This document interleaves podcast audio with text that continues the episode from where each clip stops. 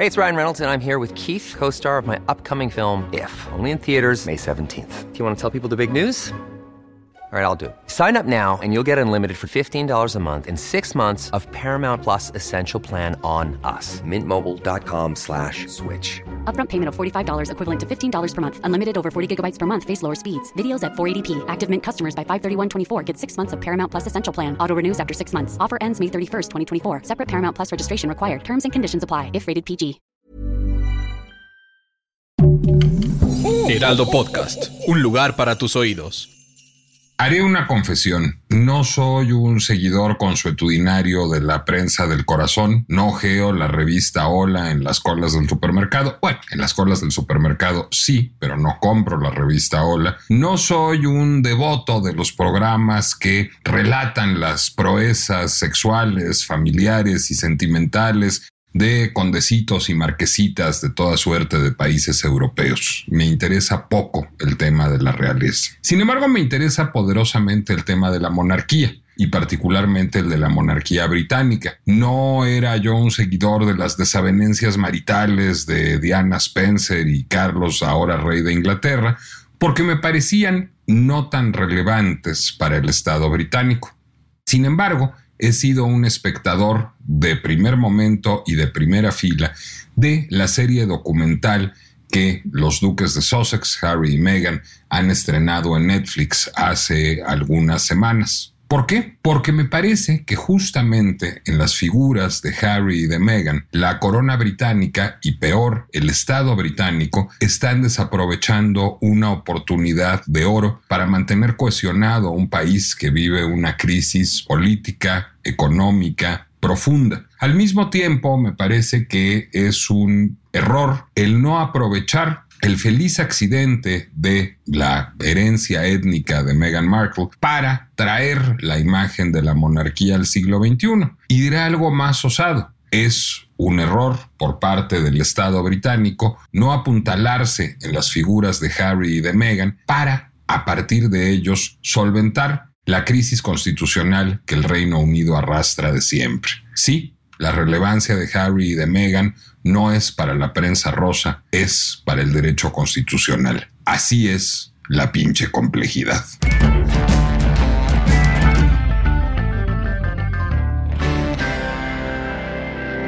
Nicolás Alvarado, me da mucho gusto darles la bienvenida a un episodio más de La pinche complejidad. No cualquier episodio de La pinche complejidad diré, sino el último episodio del año 2022. Así que imagino que este sábado habrá seguramente confites, canelones y excesos de libaciones y que seguramente el domingo estarán padeciendo una cruda terrible mientras escuchan esto y que en su cruda pues estarán extendiendo la mano al control remoto para ver algo que les permita pasar el domingo con un exceso ya no etílico, ya no gastronómico, sino audiovisual. Y por supuesto, uno de los candidatos fuertes al binging de este domingo primero de enero es Harry y Meghan, la serie documental recién estrenada por Netflix en estos tiempos en que las series documentales empiezan a ser más sexys, en que el género documental, y eso ha sido uno de los eh, efectos colaterales benéficos de la revolución digital,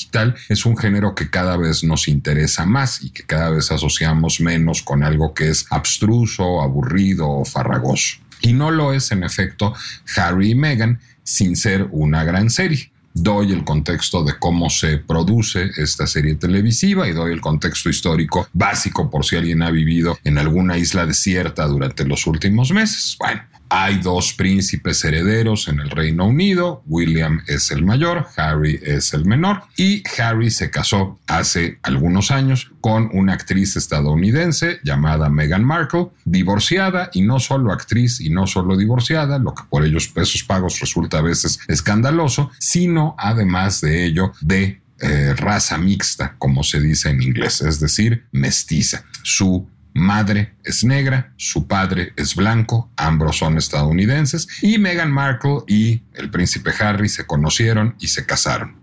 Tras muchos meses de intentarlo, decidieron Harry y Meghan romper con la familia real británica, dejar de ser miembros activos de la familia real británica, es decir, dejar de tener responsabilidades oficiales en representación de la corona y dejar de percibir un emolumento por sus servicios como representantes activos de la corona británica. Esto después de pues meses verdaderamente muy difíciles para la pareja en que fueron víctimas del escarnio en los medios de comunicación y particularmente en los tabloides. Recordemos que la prensa británica es particularmente feroz, tiene periódicos y publicaciones de gran reputación y de gran calidad en todos los puntos del espectro ideológico. Ahí es en donde existen publicaciones que van de The Economist a periódicos como el Times y el Guardian pero en donde también hay una serie de tabloides como el Sun, como el Mirror, que viven de la prensa de escándalo y particularmente de escándalos personales de la gente famosa. Y esta prensa popular, lo mismo que las redes sociales, fueron extraordinariamente virulentas en contra de Meghan, de la duquesa de Sussex, argumentando su origen nacional, su origen étnico, su origen de clase y pues digamos, maltratándola, vapuleándola por lo que serían eh, rupturas al protocolo o torpezas con el protocolo que ella habría supuestamente desplegado a lo largo de su presencia como miembro activo de la familia real británica. el documental lo que busca, bueno, el documental lo que busca de entrada es financiar la vida posterior de Harry y de Meghan. Al romper ellos con la familia real británica, al dejar de trabajar para ella, lo que hacen es irse a vivir a Canadá primero, a Estados Unidos después, y necesitan financiar una existencia independiente de la Casa Real Británica y para eso pues, lo que necesitan es ganar dinero. ¿Cómo ganar dinero? Pues haciendo un deal muy importante con Netflix para producir contenido audiovisual. ¿Cuál es el primer contenido audiovisual que producen? Pues por supuesto una docuserie sobre su propia historia. Cuando digo el, por supuesto es era obligado que lo hicieran, evidentemente después del gran escándalo que concitó su separación de la familia real británica, tenían que dar una explicación y tenían que contar su versión de las cosas. Creo que la credibilidad de Harry y de Meghan como actores político-mediáticos irá a la alza en la medida en que puedan hablar de cosas distintas de su propia historia. Hasta ahora, pues estarían simplemente ordeñando la vaca del escándalo si van más allá toman los contenidos de aquello que vivieron como parte de la familia real británica y aquello que los hizo alejarse de esa esfera, entonces probablemente sean voces que puedan representar algo. Sin embargo, el documental es valioso no tanto por el chisme o el morbo que pueda concitar, adelantaré que no hay verdadero chisme en el documental. En algún momento se habla del príncipe William gritando, se habla del príncipe Carlos no entendiendo, se habla de la reina Isabel como un cero a la izquierda, pero si queremos saber en realidad quién es el villano de la historia, quién le dijo cosas horribles a Meghan o le hizo cosas políticamente espantosas a Harry, nos quedaremos con la duda y eso es lo menos importante de toda la historia. Lo más importante es que el documental o la serie documental pone en juego toda una serie de valores de no solo de la monarquía británica, sino de la sociedad británica que resultan particularmente perturbadores. Lo que postula el documental es que existiría alguna suerte de pacto, digamos, entre la Casa Real Británica y los medios de comunicación, particularmente los tabloides, en donde distintas oficinas de prensa de distintos miembros de la familia real británica, pues hacen negociaciones con los editores de los medios de comunicación para que no aparezca tal o cual información potencialmente lesiva para la corona o para la persona en particular, para el miembro de la corona británica para el que trabajan, a cambio de que aparezca tal o cual otra nota más chismosona, más picantona, que afecte a un miembro distinto de la familia real británica. Bueno, a partir de eso, lo que se supondría es que estos agentes de prensa, estos encargados de relaciones públicas de los distintos actores de la corona británica, habrían negociado con los editores ofreciéndoles notas que fueran, pues digamos, adversas para Meghan Markle, para la duquesa de Sussex, a cambio de acallar cierta información de la que no se habla, que no se menciona cuál sería la información acallada en este contexto. Bueno, ese es el primer foco rojo que pone la serie. Es decir, habría una relación perversa entre los medios de comunicación y la corona británica, en donde se sacrifican, digamos, las, eh, el bienestar psicológico, el lado humano de quienes ahí trabajan y de quienes forman parte de esa familia, a cambio de una cobertura de prensa más amable para la institución. Otro problema que evidencia es, y lo tocaba yo en mi columna del miércoles pasado aquí en el Heraldo de México, es pues una ira soterrada en la sociedad británica, como en tantas otras, como en la sociedad mexicana, que busca un desfogue, que busca una válvula de escape y que la encuentra en hablar mal de la familia real británica. Y a partir de ahí quedaría claro por qué hay una andanada tan violenta en redes sociales y particularmente en Twitter mientras vive en el Reino Unido la duquesa de Sussex. Y asociado a esto, y también pone el dedo en esa llaga, la corona británica pues estaría encarnando un racismo implícito en la sociedad británica, en donde desde ciertas actitudes en el palacio hasta ciertas actitudes, ciertas frases en los medios de comunicación, en las redes sociales, apuntarían a una descalificación o cuando menos a una suspicacia a esta estadounidense por pues tener un origen étnico negro y por atreverse, digamos, a llegar a ese templo de la élite blanca que es la monarquía británica. Eso es lo que postula, y ya les hice un resumen apretado, digamos, de los principales puntos políticos de la serie. Eso es lo que postula como problemas políticos Meghan y Harry. Y sugiere de manera tímida, pero hay una intervención inteligente del el duque de Sussex en este sentido, sugiere de manera tímida que la corona británica se perdió de alguien que hubiera podido ser un gran activo, que es Meghan Markle, que de alguna manera al no, pues digamos, pues que de alguna manera al no recibir en su seno a esta mujer tan distinta a la imagen habitual que tenemos de los integrantes de la familia real británica, se perdió de una oportunidad de oro la corona británica para comunicar de otra manera a otros públicos y particularmente a los países integrantes del Commonwealth, a estos aliados estratégicos que alguna vez fueron parte del imperio británico y que siguen ostentando de manera simbólica como su jefe de Estado a quien sea la reina o el rey de Inglaterra. Bueno, lo que siente el príncipe Harry es que habría habido una manera de reforzar y establecer ese vínculo de otro modo a partir de la presencia de una princesa mestiza. Y yo creo que tiene razón, y yo creo que este es el quiz de la discusión y esto es aquello de lo que debemos hablar. Y creo que para eso debemos hablar de cuál es la situación del Reino Unido.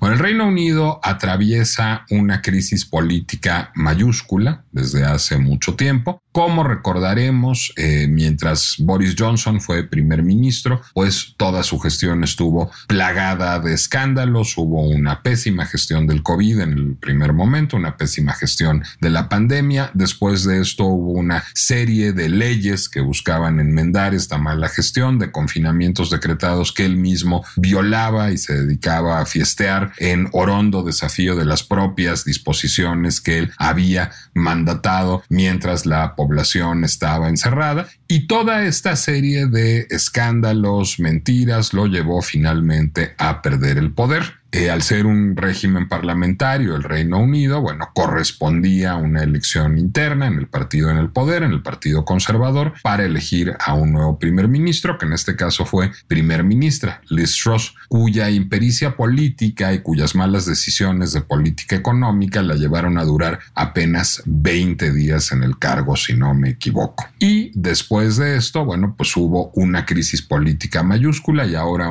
hay un nuevo primer ministro, particularmente impopular, que es Rishi Sunak. Los días del Partido Conservador se ven contados en el Reino Unido y es muy probable que en la próxima elección general el poder pase a otras manos que son los laboristas, no que sean particularmente populares, porque además pues hay una crisis económica mayúscula en vista de que hay una guerra en There's never been a faster or easier way to start your journey than with PlushCare. PlushCare accepts most insurance plans and gives you online access to board-certified physicians who can prescribe FDA-approved weight loss medications like Wigovi and Zepbound for those who qualify. Take charge of your health and speak with a board-certified physician about a weight loss plan that's right for you. Get started today at plushcare.com slash weight loss. That's plushcare.com slash weight loss. plushcare.com slash weight loss. Ucrania, hay una invasión rusa a Ucrania, a partir de esto están afectadas las cadenas de suministro, hay muchos productos agrícolas que escasean, pero también hay una crisis petrolera derivada de esto, y esto afecta de manera muy importante la economía de muchos países y más de países que están aislados, como es el caso de el Reino Unido, que como recordaremos, hace unos años protagonizó antes del Mexit, que así se le dijo a la salida de Meghan Markle de la familia real británica, protagonizó el Brexit, es decir, la salida del Reino Unido de la Unión Europea desprovisto de estas alianzas con muchos problemas, digamos, para la interacción y el intercambio económicos con otros países. El Reino Unido está aislado, políticamente emproblemado, víctima de una guerra que se libra a pues pocos eh, kilómetros, digamos, de ahí, y que hoy se traduce en una crisis económica mayúscula que los británicos llaman la crisis del costo de vida. Esto es lo que vive actualmente el Reino Unido. ¿Y qué tienen que ver Harry y Meghan en toda esta historia? Pues de alguna manera no poco. Y quiero recomendarles un libro que me pareció extraordinario, aun si es un poco viejito, que se llama Power and the Throne el poder y el trono. Está en inglés, no está traducido, pero si leen inglés no les costará trabajo leer este libro, editado por Anthony Barnett. Anthony Barnett es la cabeza de una organización británica que se llama Charter 88 que es una organización de activistas por dotar al Reino Unido de una constitución. Y a ustedes les va a parecer muy raro que diga yo, ¿cómo es posible este faro de la democracia parlamentaria? El Reino Unido no tiene una constitución. Pues una escrita, no. Es decir, el Reino Unido tiene leyes y tiene leyes que están bien hechas y tiene instituciones que están bien diseñadas, pero que exista un documento como existe en Estados Unidos o en Francia o en México, en donde se diga estas son las leyes básicas que rigen el Estado y estas leyes son más difíciles de cambiar que las otras leyes porque son más importantes que las demás, porque son las que definen quiénes somos, de qué nos tratamos y cómo funcionamos. No, eso no existe en el Reino Unido. En el Reino Unido hay una producción legislativa muy vigorosa, hay instituciones bien diseñadas, pero no hay un documento base que defina las tres cosas que define una constitución y lo dice muy bien Anthony Barnett en este libro. Una constitución define la relación de los individuos con el Estado. Una constitución define la relación de los poderes entre sí. Y una constitución define de manera muy importante las aspiraciones de un país. ¿Qué quiere ser? ¿A dónde va? ¿Cómo se ve? ¿Cuál es su ideal? Esa también es una de las funciones de la Constitución. El Reino Unido no tiene una Constitución porque las veces de esa Constitución la ha hecho la familia real británica. A partir de la idea de contar con una monarquía, en el siglo XIX, por ejemplo, el rey empieza a abrir las sesiones del Parlamento, a abrir el periodo parlamentario. ¿Era esto necesario? ¿Había una tradición que se remontara a la era isabelina de esto? Para nada, es una tradición inventada en el siglo XIX que lo que buscaba era comunicar un poderío no solo al Reino Unido mismo, sino al mundo y comunicar una modernidad, comunicar un monarca democrático que se sometía a un contrapeso institucional encarnado en un parlamento que tenía no solo una Cámara de los Lores, sino incluso una Cámara de los Comunes, que daba voz al pueblo a partir de procesos democráticos. Bueno, ese invento sustituye una constitución, ese invento le comunica al mundo, somos modernos, tenemos contra pesos, creemos en la división de poderes, somos un país que va con su tiempo.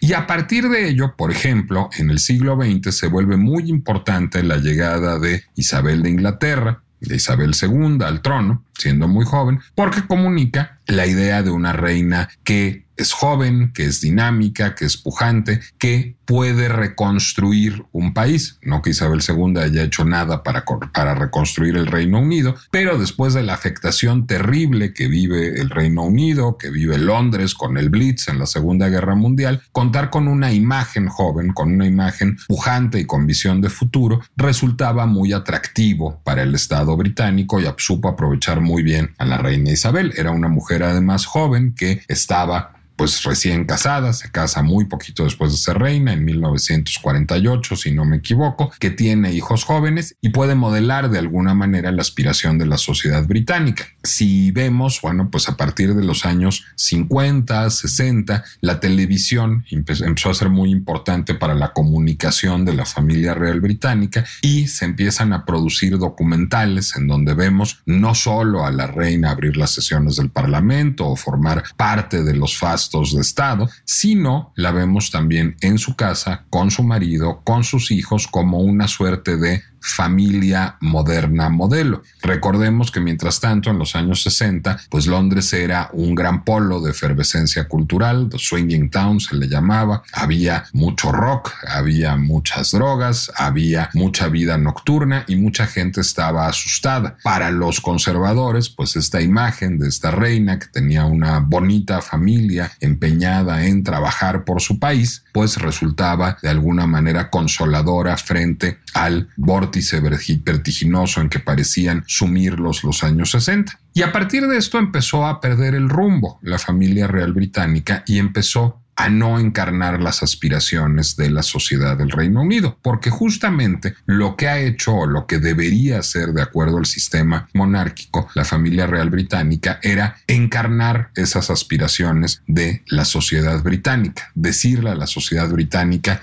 de esto nos tratamos, así somos, a partir de la serie de escándalos británicos que protagonizaron toda suerte de miembros de la familia real británica a partir de los años 80, de los tantos divorcios, infidelidades, cuernos, diagramas incluso que aparecían en revistas para ver cómo tal se encontró con tal en medio de los matorrales, pues difícilmente pueden encarnar los integrantes de la familia real británica las aspiraciones de una sociedad. Cuando hay una crisis económica, cuando hay una crisis de costo de vida, cuando hay una falta de liderazgo político, ¿qué pueden representar esta familia real británica que además ahora tiene una cabeza mucho más controversial que la que tenía? La reina Isabel era una figura, sí, muy conservadora, sí, algo acartonada, pero impecable que supo de alguna manera encarnar este país que se reconstruía con dignidad y con valores tradicionales, pero abierto al mundo y a la democracia en la posguerra a la luz del Plan Marshall y de la relación especial con Estados Unidos. El príncipe Carlos tiene una agenda propia y la agenda no es desdeñable, sobre todo sus esfuerzos ambientales son dignos de encomio y fue un pues digamos, propulsor eh, temprano de pensar el planeta y de pensar el cambio climático, pero a pesar de ello su imagen se ha visto lastrada por una conducta, digamos, moral, sexual, sentimental, desordenada. Ya hace algunos años de ello, sin embargo, no tiene esta imagen impecable ni este carisma que llegaran a tener su madre. El Reino Unido está en una crisis hoy y la monarquía está en una crisis hoy. Decía en algún momento, y creo que decía bien el, editor, el editor de The Spectator, una de las revistas más importantes del Reino Unido, Anthony Holden, sí pues se preguntaba si existe algún aspecto de la familia Windsor, con sus tantos matrimonios rotos y palacios incendiados, que pueda seguir siendo considerado por el Reino Unido como un ejemplo de cómo deben ser las cosas. Creo que la pregunta sigue siendo retórica. Creo que no. Creo que a la fecha vemos a una familia que no está cumpliendo su función de definir las aspiraciones de un país y que está muy escindida de lo que sucede. Creo, en efecto, creo que tiene razón el príncipe Harry en que la aparición de esta princesa, de esta princesa real, de esta duquesa, venida del otro lado del mar, con una madre negra, con una trayectoria profesional y que buscaba hacer parte de su discurso, su identidad negra, para conectar con los distintos países del Commonwealth, pero también con las muchísimas minorías étnicas y sociales y económicas que viven en el Reino Unido, hubiera sido un activo muy útil para redefinir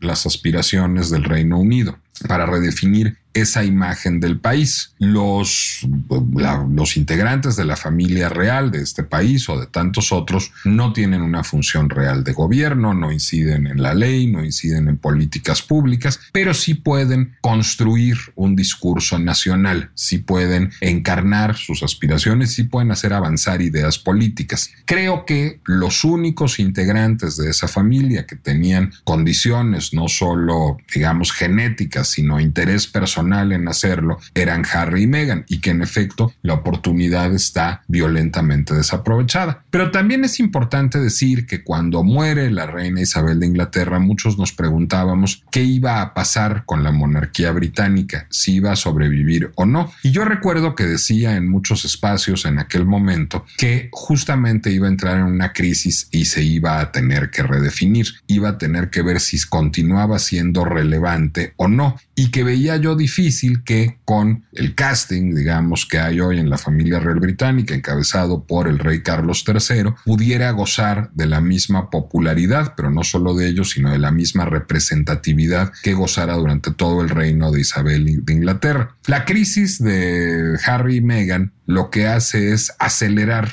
ese proceso, lo que hace es dinamizar la crisis de la familia real británica. ¿Qué podría pasar a partir de esto? Podría haber una crisis de imagen tan importante que hubiera un replanteamiento estratégico de la corona británica y que se buscara que regresaran a formar parte activa de la monarquía británica Harry y Meghan y redefinieran las aspiraciones de la sociedad británica, redefinieran los valores de la monarquía como valores más asociados a la pluralidad, a la representatividad, a la diversidad. Pero también pudiera ser que este problema no se resolviera, que se fuera erosionando y que pues el reinado de Carlos será por fuerza corto, es un hombre viejo, es un hombre que llega en sus 70 al trono. El príncipe William no parece una persona particularmente carismática ni particularmente interesada en tener una relación más horizontal, más representativa con sus súbditos, que esos son ni con los medios de comunicación, es un hombre bastante hierático y que representa poco que no tiene una causa personal, que simplemente encarna la tradición y el establishment.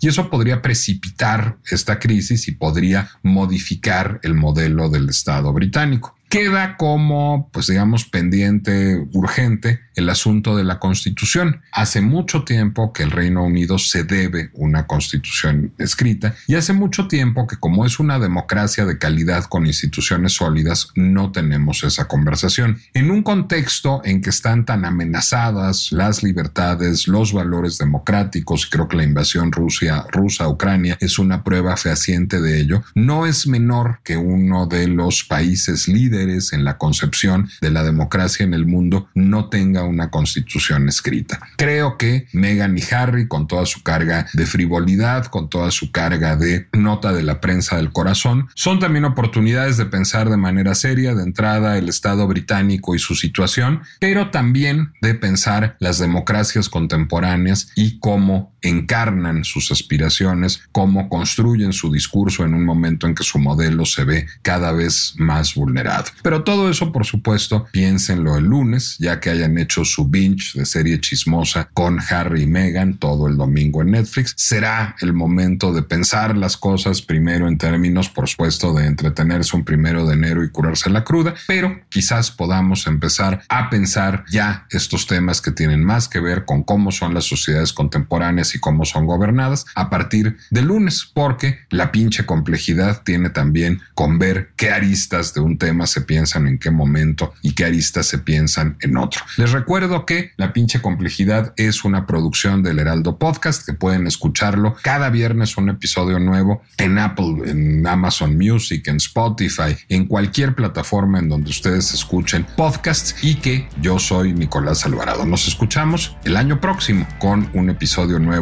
de La pinche complejidad. Muchas felicidades.